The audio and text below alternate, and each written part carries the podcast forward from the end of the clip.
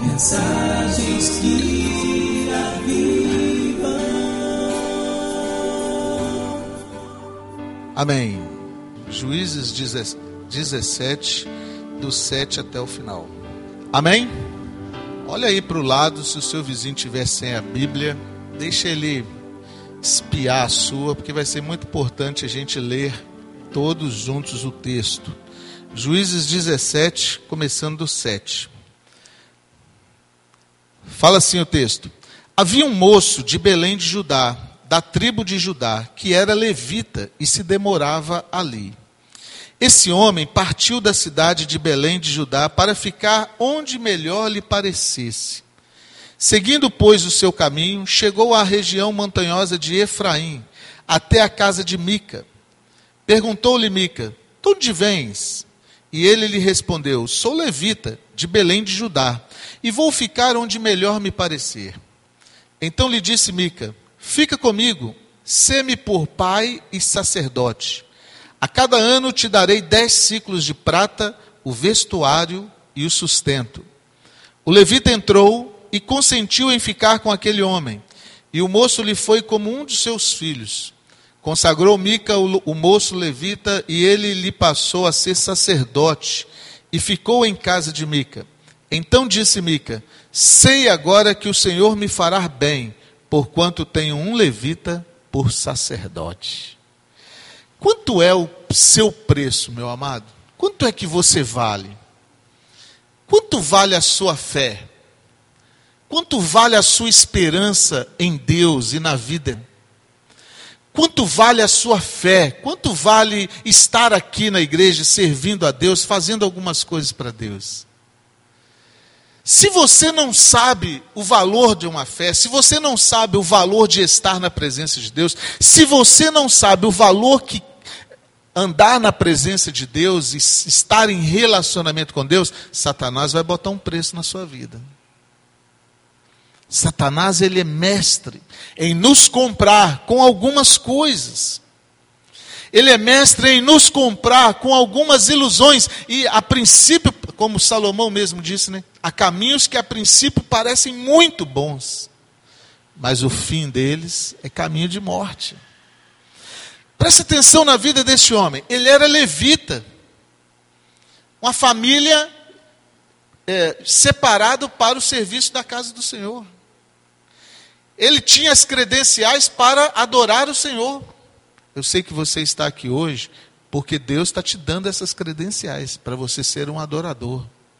Eu sei que você está aqui hoje porque você já entendeu o valor de adorar a Deus, já entendeu que é bom adorar a Deus. Mas faltou nesse homem aqui alguns princípios, e nós vamos falar sobre eles aqui hoje à noite, que se eu e você perdermos de vista, nós também vamos correr o mesmo risco. Satanás também vai botar um preço na nossa fé. E quantas vezes você vê pessoas começando muito bem a sua vida espiritual? Deus o tira de um lamaçal de pecados e ele dá testemunho e realmente você olha assim a transformação, muito bom. Mas por falta de vigiar, logo logo chega o pagamento de novo e vai comprando de novo aquela vida para as, a perdição. Jesus Cristo comprou a nossa alma com o sangue dele na cruz e nos purificou de todo pecado, meu amado. O que será que pode ser mais importante do que a salvação? O que será que pode ser mais importante do que a presença de Deus? Dez ciclos de prata? Vestuário? Sustento? Dez ciclos de prata e roupas? lugares bonitos para a gente ver. Se nós não prestarmos bastante atenção, a nossa fé ela é trocada por coisas muito banais, muito pequenas. Então aqui nós temos alguns princípios que nós precisamos olhar. Primeiro deles, eu quero que você leia comigo de novo aí o verso 7 e 8. Olha, havia um moço de Belém de Judá, da tribo de Judá, que era levita e se demorava ali. Esse homem partiu da cidade de Belém, de Judá, para ficar aonde melhor lhe parecesse. Primeira coisa que eu e você precisamos pensar é que a bênção de Deus não é geográfica, não depende de lugar. a bênção de Deus, para eu andar na presença de Deus, eu não preciso estar aqui, ali ou acolá, ou lá é melhor do que aqui. Eu tenho que ser uma bênção na mão de Deus, aonde eu estou plantado, meu amado aonde Jesus me encontrou, aonde eu estou. É muito comum você ver pessoas ficando pulando de galho em galho e acaba perdendo a fé, porque fica pensando assim: não, ali vai ser melhor. Não, se eu morar lá vai ser melhor. Não, se eu fizer isso vai ser melhor. E sai para o mundo afora. Não finca raízes. Tem casamentos que se desfazem porque pessoas começam a olhar e falar assim: ah, eu casei errado, se eu tivesse casado lá ia ser melhor. Está querendo buscar a Deus em alguma pessoa, ou em algum lugar, ou em alguma situação, circunstância, mas a bênção de Deus não é necessariamente geográfica, meu amado. Eu falei hoje de manhã aqui, né, de um pastor conhecido meu que todos os anos vai a Jerusalém buscar a bênção de Israel para a igreja dele. E eu falei com ele, falei assim, rapaz, eu prefiro levar a bênção de Israel para onde eu for, porque a bênção já está comigo. Eu não preciso ir lá beber da água do Jordão ou ir lá banhar-me na água de para ser abençoado. É místico. E tem muitas vezes pessoas, elas olham assim e falam assim: "Ah, se eu tivesse aquilo lá, eu faria melhor". Até pastores, tem pastores que são viciados em cursos, faz curso disso, curso daquilo, mas nunca é, ministerialmente são firmados porque acham que é sempre um outro lado que é melhor. A grama do vizinho é sempre mais verde do que a nossa. Né? Tem um outro ditado que diz assim que negócio bom é negócio do outro. Estou vendendo minha banana aqui, vejo o cara vendendo limão, falo assim, rapaz, o negócio é limão, mas são safras, meu amado. Daqui a pouco acaba o limão, o banana vai ser melhor. Mas a pessoa olha e fala assim, não, mas é aquilo lá que eu tenho que fazer. Ao invés de buscar a bênção de Deus, fica pulando de galho em galho, como se fosse geográfico a situação. E sabe de uma coisa? Se nós não fincarmos as raízes em Deus, nós vamos fazer como este homem aqui. Ó. princípio a gente olha e fala assim: puxa, agora eu encontrei. Não, agora Deus me abençoou. Mas daí a pouco eu começo a buscar a bênção em outras coisas. Olha só o justo, o que, que acontece com ele. Salmo 90. Abre aí comigo Salmo 90, a partir do 12. Olha só o que, que fala. Isso é até uma música. Pena que nós não cantamos essa música aqui, mas ela é linda. Salmo 90.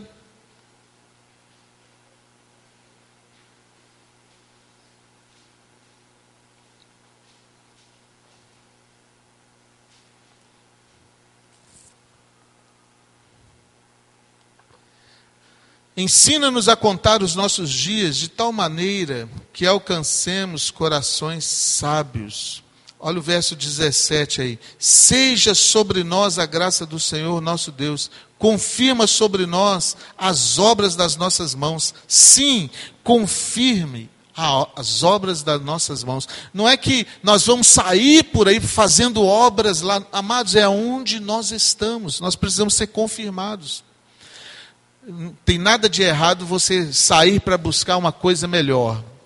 Mas você ficar saindo porque aqui não está dando certo, tem um negócio errado. Ficar pulando de galho em galho porque não está se acertando nunca, tem um, um negócio errado. Nós queremos melhorar e tudo que eu souber e que eu puder fazer para melhorar, claro que eu vou melhorar. Né? Eu, eu estou buscando a presença de Deus e aonde Deus estiver me mostrando que eu devo ir, isso eu devo ir. Mas o grande problema é quando as pessoas saem em busca de alguma coisa como se a bênção de lá for melhor, fosse melhor do que aqui. É aonde você está, você deve florescer, você deve ser bênção para a glória do nome de Deus. Passa para frente aí o Salmo 92, olha o verso 12. Salmo 92. O justo florescerá como a palmeira, crescerá como o cedro no Líbano. Olha só que bacana, meu amado. Plantados na casa do Senhor, florescerão nos átrios do nosso Deus. Na velhice ainda darão frutos, serão cheios de seivas e de verdor, para anunciar que o Senhor é reto. Ele é a minha rocha e nele não há injustiça. Essa é a música que eu estava é, mencionando a você. Os justos florescerão como a palmeira do Líbano. E sabe de uma coisa, meu amado? Nós precisamos florescer aonde nós estamos, na família que nós estamos. Nós precisamos ser bênçãos. A bênção de Deus é que precisa acompanhar o justo, e não o justo sair correndo atrás da bênção de Deus. Salmo 23, o finalzinho dele, fala isso, né? Bondade e misericórdia me seguirão todos os dias da minha vida, e habitarei na casa do Senhor por longos anos. Esse homem tomou o caminho contrário. Ele saiu do lugar aonde ele estava plantado para procurar a bênção de Deus em outro lugar. E se você olha o que ele falou, ele falou assim: Olha, eu estou indo para um lugar que melhor me pareça. E estou indo para um lugar onde eu vou me dar bem, eu vou me sentir bem. Esse é o segundo erro que ele cometeu: falta de alvo, falta de objetivo na vida. Qual é o objetivo da sua vida, meu amado? Qual é o objetivo da sua fé? Por que você está fazendo o que você está fazendo? Qual é o objetivo das nossas células? Qual é o objetivo das nossas reuniões, do nosso ajuntamento, dos nossos evangelismos? Precisamos de alvo. Precisamos de ser é, olhando para um ponto aonde Cristo quer nos levar e caminharmos por aquele, por aquele caminho. A falta de alvo faz a pessoa ir para onde melhor lhe convier. Olha a palavra do homem. Não, eu vou para ficar aonde melhor me convém. A falta de alvo faz você mirar é, oásis no meio de um deserto, mas que não são oásis, são miragens. A falta de alvo faz você ver algumas coisas como se fossem é, algo muito bom, quando você chega lá perto, não tem nada, são miragens. Já viu aquelas pessoas que saem, não, agora eu encontrei a solução, agora eu vou, agora eu estou feliz. Daí a pouco não tem nada. E se abandonar ainda o caminho do Senhor, esse homem deixou Belém. Belém é casa de pão, é a terra do grande rei, é o lugar onde Deus estava preparando para abençoar o povo dele. Ele largou aquilo ali e foi para a terra de Efraim, foi para um lugar inóspito, longe. As pessoas faziam o caminho inverso. Quem está procurando a presença de Deus estava vindo para cá. Esse homem saiu do lugar onde ele estava. Por quê? Falta de alvo. Não sabia nem o que, que queria. Vou ir para um lugar aonde melhor me pareça. Tem um, um, uma história verídica que deu origem a um livro. Eu tenho a mensagem em cima, aqui em cima. Chama Acres de Diamantes. Já contei isso aqui. Um homem herdou uma fazenda de um, de um, do seu pai, mas no meio da África não dava, nascia nada, lutava com muita dificuldade. E um dia ele ouviu dizer que tinham pessoas encontrando diamantes, também no continente africano. E as histórias que chegavam eram histórias muito maravilhosas. E essa, esse homem ficou tão impressionado com a história, que ele falava que uma pedrinha que a pessoa achava mudava financeiramente a vida dele toda. E ele ficou tão impressionado com aquelas histórias que as pessoas que passaram contaram para ele, que ele deixou a família na casa da família, na casa da família dela, vendeu aquele pedacinho de terra que ele tinha herdado e saiu o mundo afora procurando diamantes, sem nunca ter visto um diamante. Rodou a vida inteira, o resto da vida dele, finalmente morreu para lá, sem nunca ter voltado para ver a família pessoa que comprou a fazenda dele, o, o sítiozinho dele, um dia estava lá tentando furar para fazer alguma plantação e achou uma pedra brilhosa. Achou muito bonita aquela pedra, limpou e colocou na, no armário da sua casa. Tempos depois, um viajante passando por ali, viu aquela pedra, achou muito curioso, falou assim, eu posso ver? Falei, pode, pegou. Onde você achou isso? Foi lá na beira do ribeiro, onde tinha lá, onde que foi. Eu achei aqui. E eles começaram a cavar e descobriu-se que aquele terreno eram terrenos de diamantes. Era uma das maiores minas de diamante. Aquela primeira pedra que ele achou é a pedra que está na coroa da Rainha Elizabeth, hoje de Londres. O dono da terra vendeu a terra e saiu o mundo afora procurando diamantes, mas ele estava em cima da terra de diamantes. Uma pessoa sem alvo sai a vida inteira procurando coisas que vão satisfazer a sua vida, mas por falta de até saber o que é que querem, nunca acham, nunca encontram. É o caso desse homem aqui, e é o caso de muitos que nós vemos começar uma vida cristã, começar uma vida, é, a sua fé. Logo começam a ler a Bíblia, começam a descobrir um monte de coisa, mas se não firmar um alvo para a sua vida, vai sair mundo afora procurando diamantes e não encontram diamantes. Pensa assim: quem você quer ser daqui cinco anos, amados? Que igreja nós queremos ser daqui cinco anos? Se a fotografia que eu tenho na minha mente é a mesma que eu tenho hoje, estou perdido. Se eu não vislumbrar um ambiente melhor, se eu não vislumbrar algo melhor, se eu não tiver alvos muito excelentes que me motivam a sair da cama de manhã e fazer o que eu devo fazer durante o dia, minha fé vai sucumbir. O problema deste homem aqui é isso que ele saiu de um lugar excelente. Não era geográfico, não era o problema não era o lugar. O problema é que ele estava com falta de alvo. Ele não sabia o que fazer em Belém. Imagina, no lugar onde o centro da espiritualidade, o centro da, da presença de Deus de Israel, que era Belém, do lado de Jerusalém. E ele sai para uma terra do reino do norte, um lugar totalmente contrário, contramão da fé de Israel porque não tinha alvo. Qual é o alvo da sua vida? Qual é o alvo do seu casamento? Qual é o alvo dos seus filhos? Meu filho hoje tem nove anos, daqui, daqui cinco anos tem 14, 15. O que, que você espera do seu filho? O que, que você está esperando da sua família? Se nós não traçarmos um alvo, se nós apenas esperarmos as coisas acontecer, nós temos um forte indício para sucumbir na fé, para perder a fé. Mas olha só que a, a, o justo florescerá, não é simplesmente uma obra do acaso, não, amados. Nós precisamos achar, fincar as raízes, achar a, a fonte de água lá embaixo para florescermos diante do Senhor. Esse homem, apesar de que ele tinha tudo para ser uma bênção diante de Deus, ele estava fugindo de Deus, procurando a bênção num lugar onde não tinha bênção. Estabeleça alvos para a sua vida, alvos de oração. Estabeleça alvos de leitura bíblica. Ah, eu estou lendo X capítulos por dia. Por que não é, pensar em aumentar isso até o final do ano? Ah, eu conheço tantas passagens da Bíblia. Se você não colocar isso como um objetivo na sua vida, né, eu quero conhecer a Bíblia toda até tal data. Eu quero pelo menos ter lido a Bíblia toda até o início do ano que vem. E vai ver quantos capítulos faltam para você, coloca aquilo como objetivo diário e vai fazendo. Tem pessoas que têm 50 anos na fé, não leram a Bíblia toda.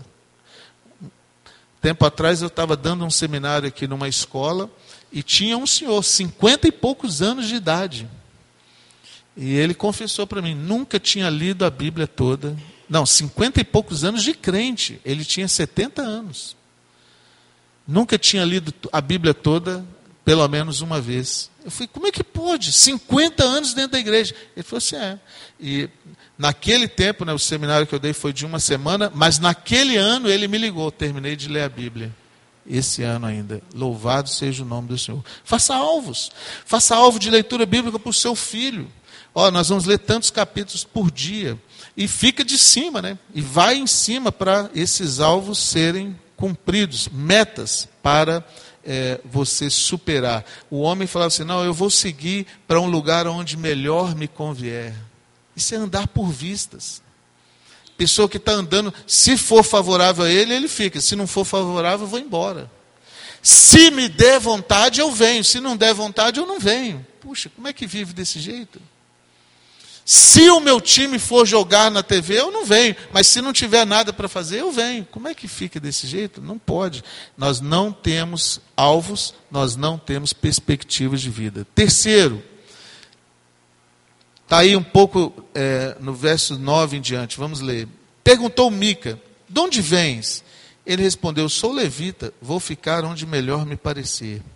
Então disse Mica: Fica comigo, sê-me por pai e sacerdote Cada ano te darei dez ciclos de prata, o vestuário e o sustento.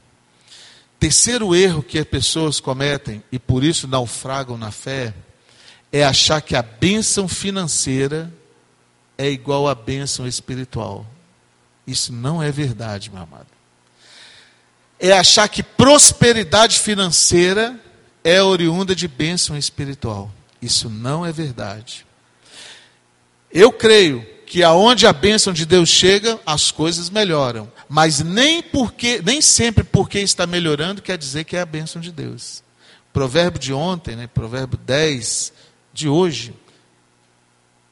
Hoje é 10? Não, ontem. Nossa, perdidinho no tempo. Provérbio 10, 20, é, 22 ou 25, ele fala assim: A bênção de Deus é que enriquece e não acrescenta dores. Tem bênçãos que até enriquecem, mas traz consigo dores. Não é prosperidade espiritual. Tem algumas bênçãos que de repente a pessoa enriquece rápido. Ela faz um movimento e psh, melhora. Esse homem estava atrás de enriquecimento. Quando ele chegou no lugar que melhor lhe conviesse, o homem colocou o preço lá. Ó, dez ciclos de prata, vestuário e o sustento. Sabe quem o que é que ele estava fazendo a proposta para ele? Qual era a proposta para ele? Era uma casa de ídolos. Se você ler o início do capítulo, esse Mica tinha roubado um dinheiro da mãe, é uma história muito louca.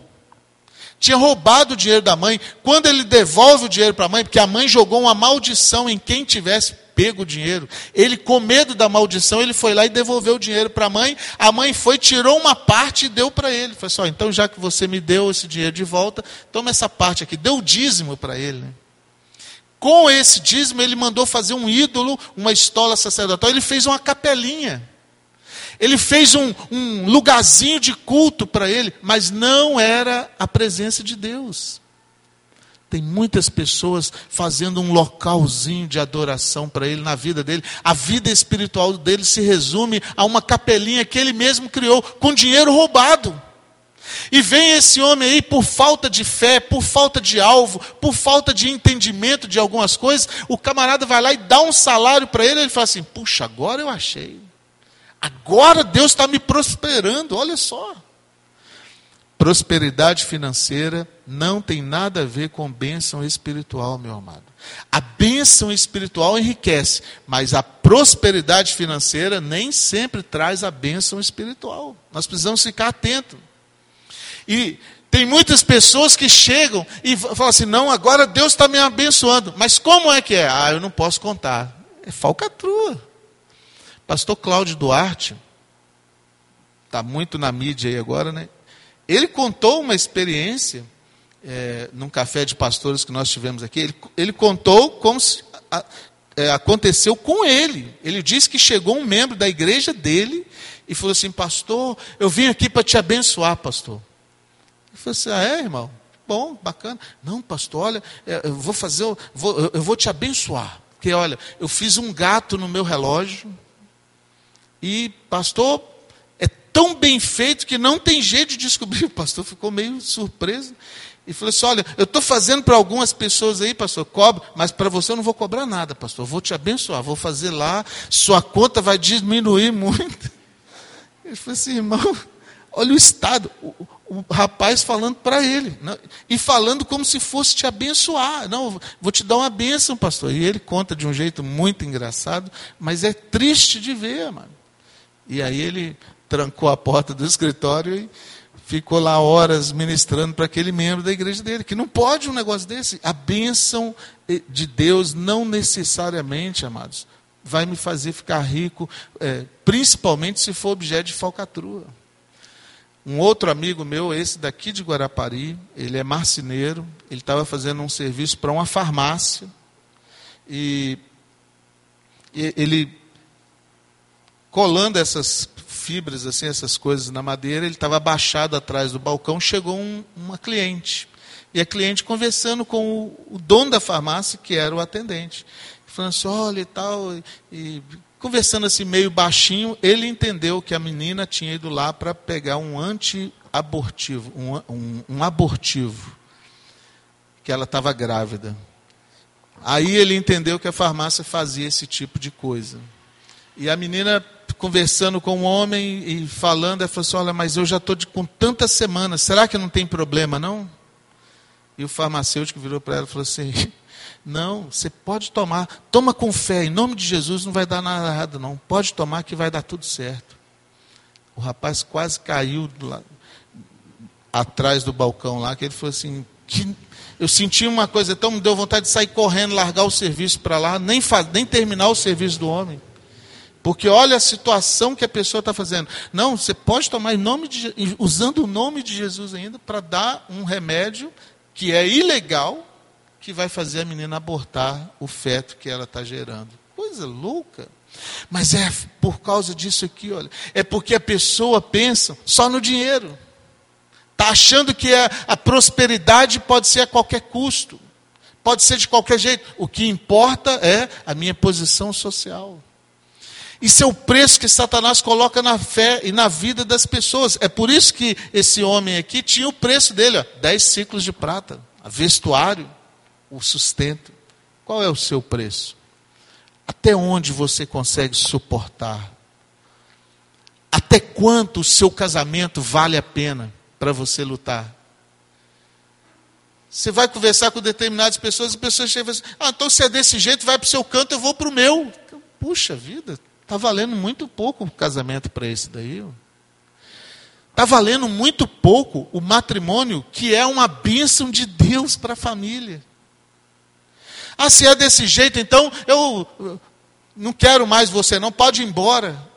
Os filhos? Não está pensando nos filhos, não está pensando no, no futuro, não está pensando em nada. Só está pensando naquilo que quer satisfazer a vontade dele agora. É exatamente esse levita aqui, olha. Eu vou para um lugar aonde melhor me convier.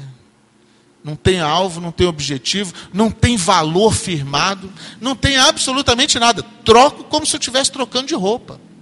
Troco aquilo ali como se eu estivesse é, fazendo uma coisa certa. Aí o verso 12 aqui fala assim: ó, consagrou Mica ao moço levita, que lhe passou a ser pai e sacerdote. É, que ele passou a ser sacerdote e ficou em casa. Então disse Mique: Agora sei que o Senhor me fará bem, porque tem um levita por meu sacerdote. Não tem um levita por sacerdote, meu amado. Se você abandonar a casa de Deus, e for, você pode pegar uma coisa que pareça bom, mas não é. Já vi pessoas que abandonam a fé e depois falam assim: "Não, agora eu tô, agora eu encontrei a felicidade". Encontrou nada.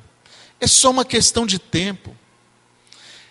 De dias, às vezes de horas, e aquela felicidade vai toda embora porque não se sustenta. A, a, qualquer enriquecimento, qualquer bênção, qualquer é, algo que vai fazer você se sentir bem, mas que não traz consigo a bênção de Deus, é passageiro, meu amado. Se você olha aí no capítulo 18, a história, nós não vamos ler porque vai ficar muito é, grande. Vem uma tribo, depois de algum tempo que ele estava ali como sacerdote de Mica Vem uma tribo e rouba esse sacerdote e leva com eles. Porque esses, esse, essa tribo, os danitas que passaram lá e, e pegaram o sacerdote, estava procurando um sacerdote para eles. E foi lá, quando o sacerdote quis falar alguma coisa, eles falaram assim: é melhor para você ser sacerdote de uma casa, de uma família ou de uma tribo inteira? Oh, Satanás vai botar o preço para você, tá vendo? Se você conseguir um namorado porque você é muito sensual, você vai perder ele também por causa de sensualidade. Se você conseguir uma namorada porque ela é rico, porque você tem muito dinheiro, a hora que ela achar um que tem mais dinheiro, ela vai mandar você embora. É lógico. Se você vai conquistar alguma coisa porque você é o super espiritual, na hora que chegar um outro super espiritual, acabou para você. Satanás vai botando o preço. E esse homem aqui ficou na casa de Mico porque o preço foi favorável. Dez ciclos de prata, o vestuário e o sustento. Logo depois vem a tribo e levou ele para lá. Mas se você olhar lá no final do capítulo 18, a tribo também, quando chega lá, jogou ele fora constituiu outra pessoa por sacerdote no lugar dele. Ele mesmo ficou jogado fora. No finalzinho do 8 aí, você vai ver isso que quando eles chegaram lá, É, olha aí o verso 30 do capítulo 18. Ó. Os filhos de Dan levantaram para si aquela imagem de escultura. E Jonatas, filho de Gerso, o filho de Manassés, ele e seus filhos foram sacerdotes da tribo dos Danitas, até o dia do cativeiro do povo. Os Danitas tinham oferecido para esse sacerdote aqui ser o sacerdote da tribo. E ele nem despediu de Mica, ele foi embora, porque Mica conseguiu ele de um jeito errado, perdeu ele de um jeito errado. Se o seu casamento está em cima de bases fraudulentas, não vai subsistir. Olha aqui aonde que nós temos que firmar o nosso casamento. Na palavra de Deus, na verdade. Se o seu negócio está firmado em cima de bases fraudulentas, não vai subsistir. Olha aqui onde nós temos que firmar o nosso negócio, nossas finanças, nosso sustento, a nossa fé, a nossa, uh, os nossos alvos têm que ser fortalecidos aqui, amados. Eles foram embora com os danitas, quando chegaram lá na frente, os danitas nem falam o que foi feito dele, mas fala que outras pessoas foram sacerdotes no lugar dele. É como correr atrás do vento. Ó, é, vamos terminar lendo esse texto aqui, é, Salmo 127.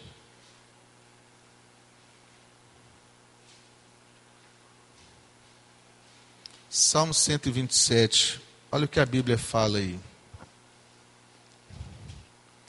Se o Senhor não edificar a casa, em vão trabalham os que a edificam.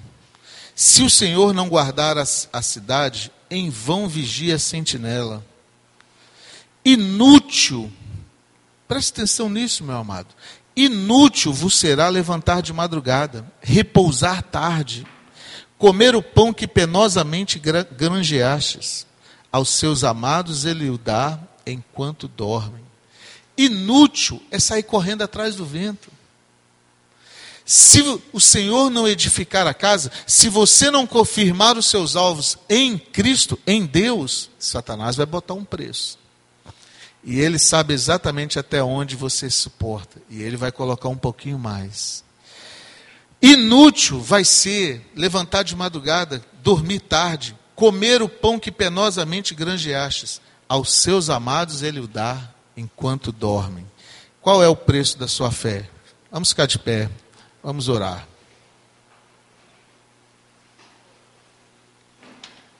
Feche seus olhos.